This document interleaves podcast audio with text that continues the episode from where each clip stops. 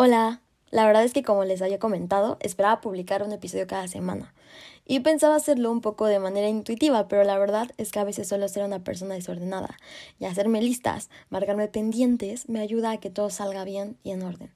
Así que he decidido mejor dedicarle un día específico al podcast. Y realmente amo los lunes. Son los días que me hacen sentir que vuelvo a mi ritmo. Así que espero cada lunes nos estemos escuchando por aquí.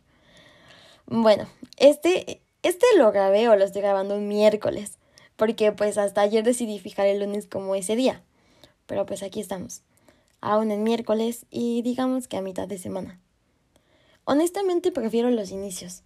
Pienso que a veces somos demasiado fatalistas con los finales, pero pienso que cuando algo termina, siempre queda el espacio para que algo nuevo comience.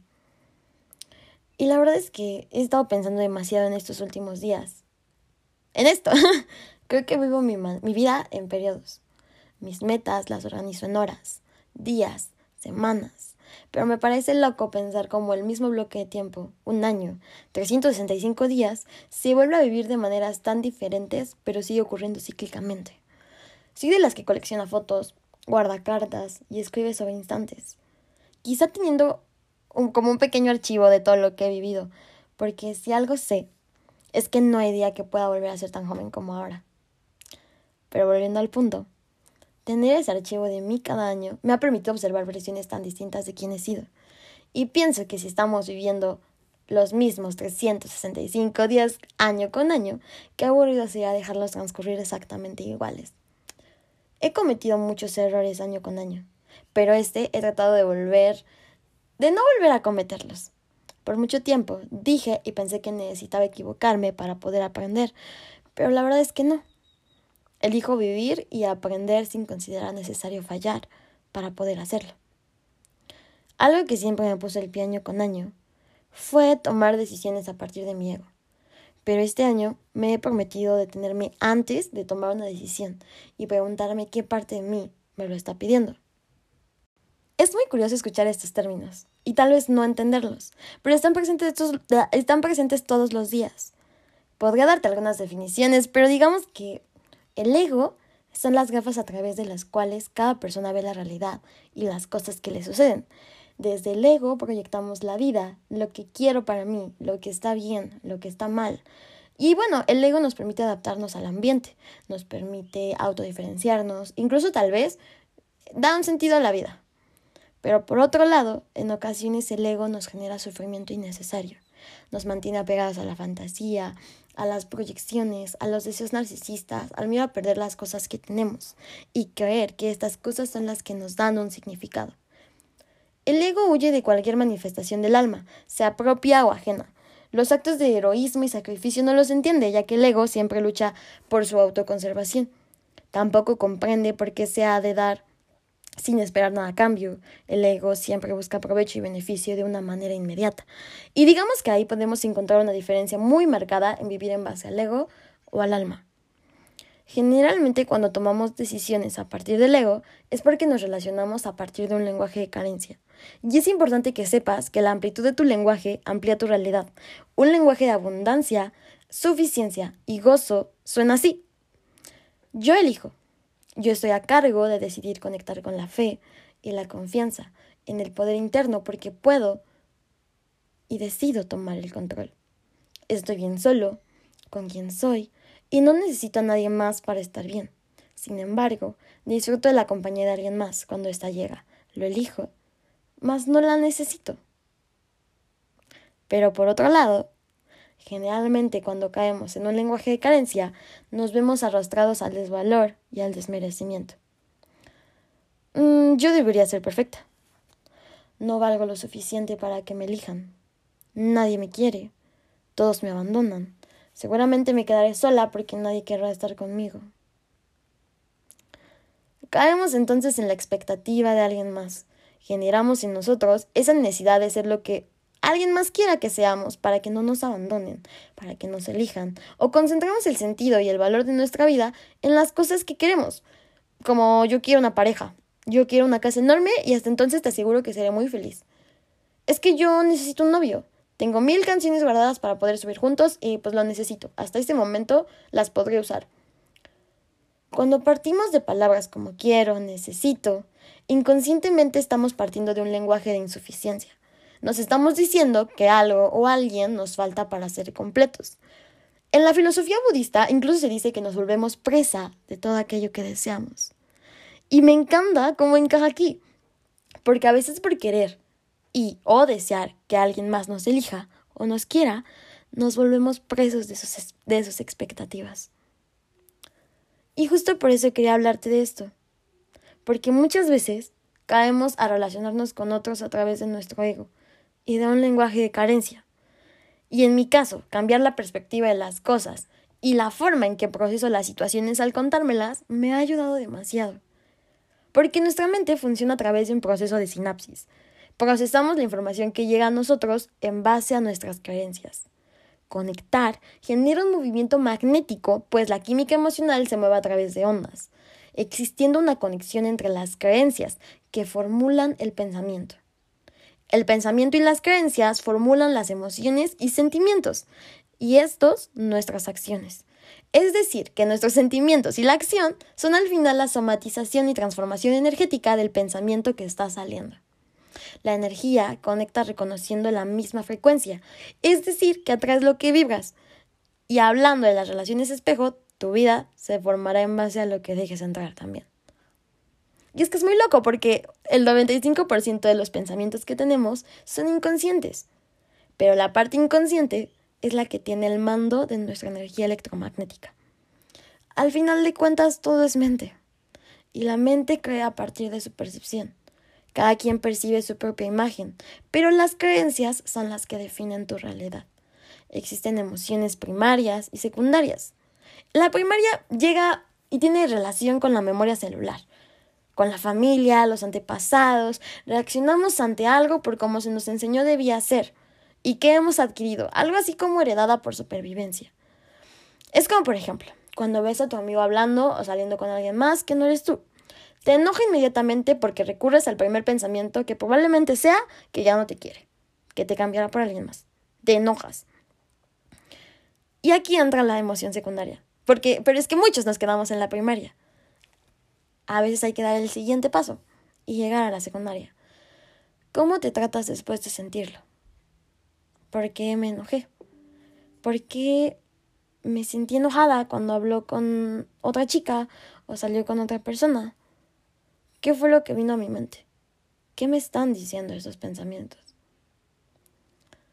Y probablemente la respuesta sea que tienes miedo a perderle, a dejar de ser especial para esa persona.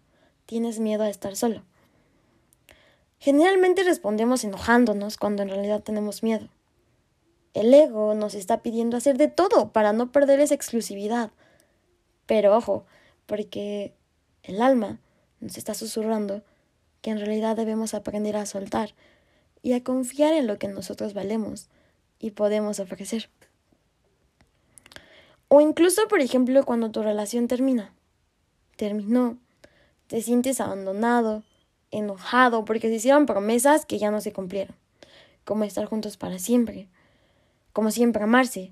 Piensas que quizá no fuiste lo suficientemente bueno para que se quedara, o quizá su amor siempre fue una mentira. Mil historias podemos contarnos que de seguro nos harán sentir miserables.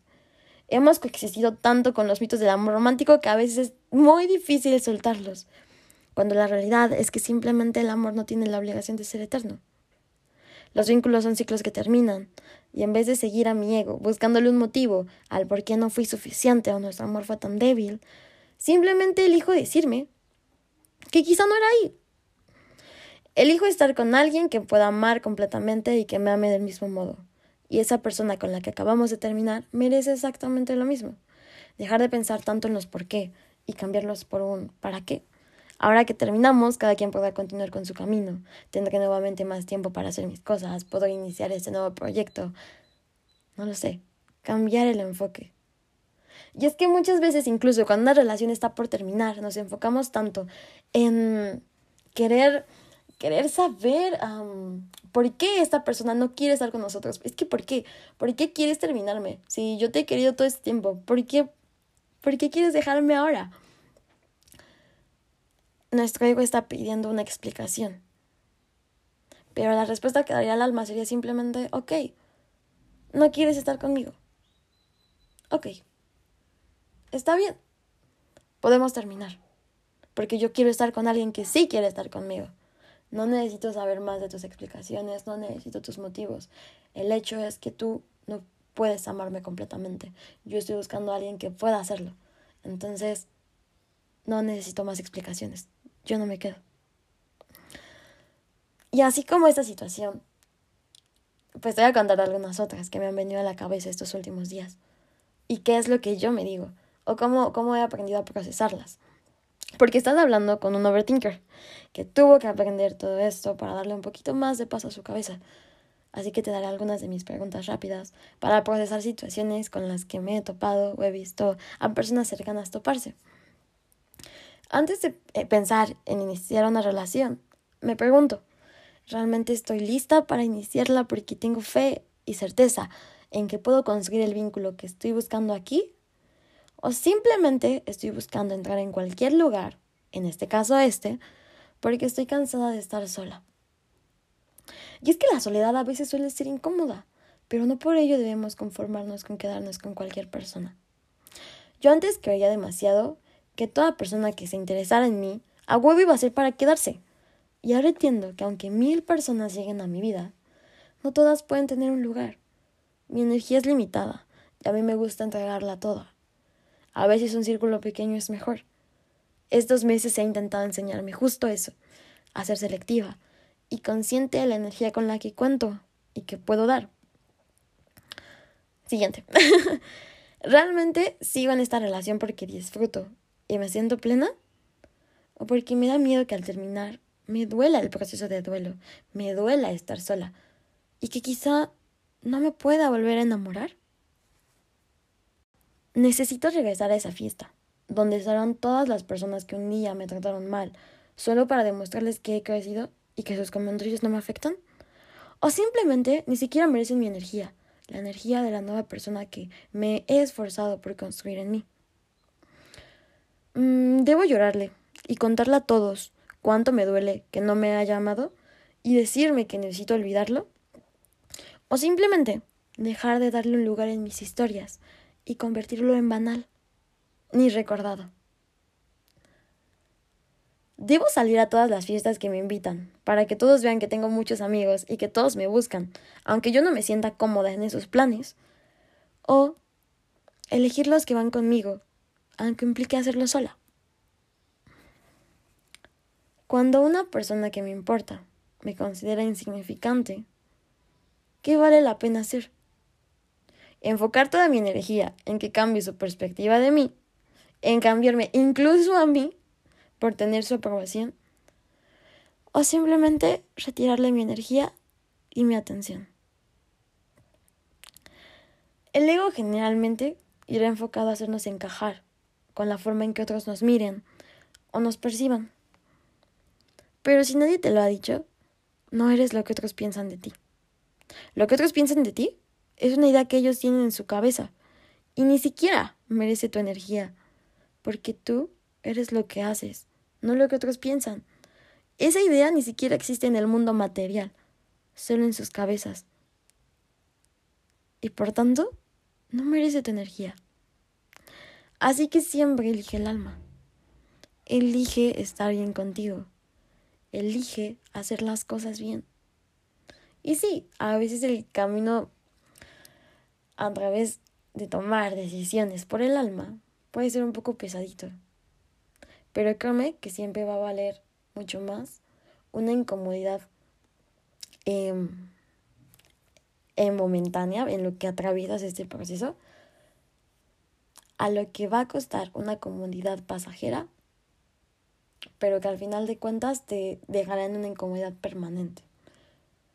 Siempre, bueno, siempre lo digo y pienso que los vínculos sanos se construyen a través de conversaciones incómodas. Y a veces esas conversaciones incómodas las tienes que tener contigo.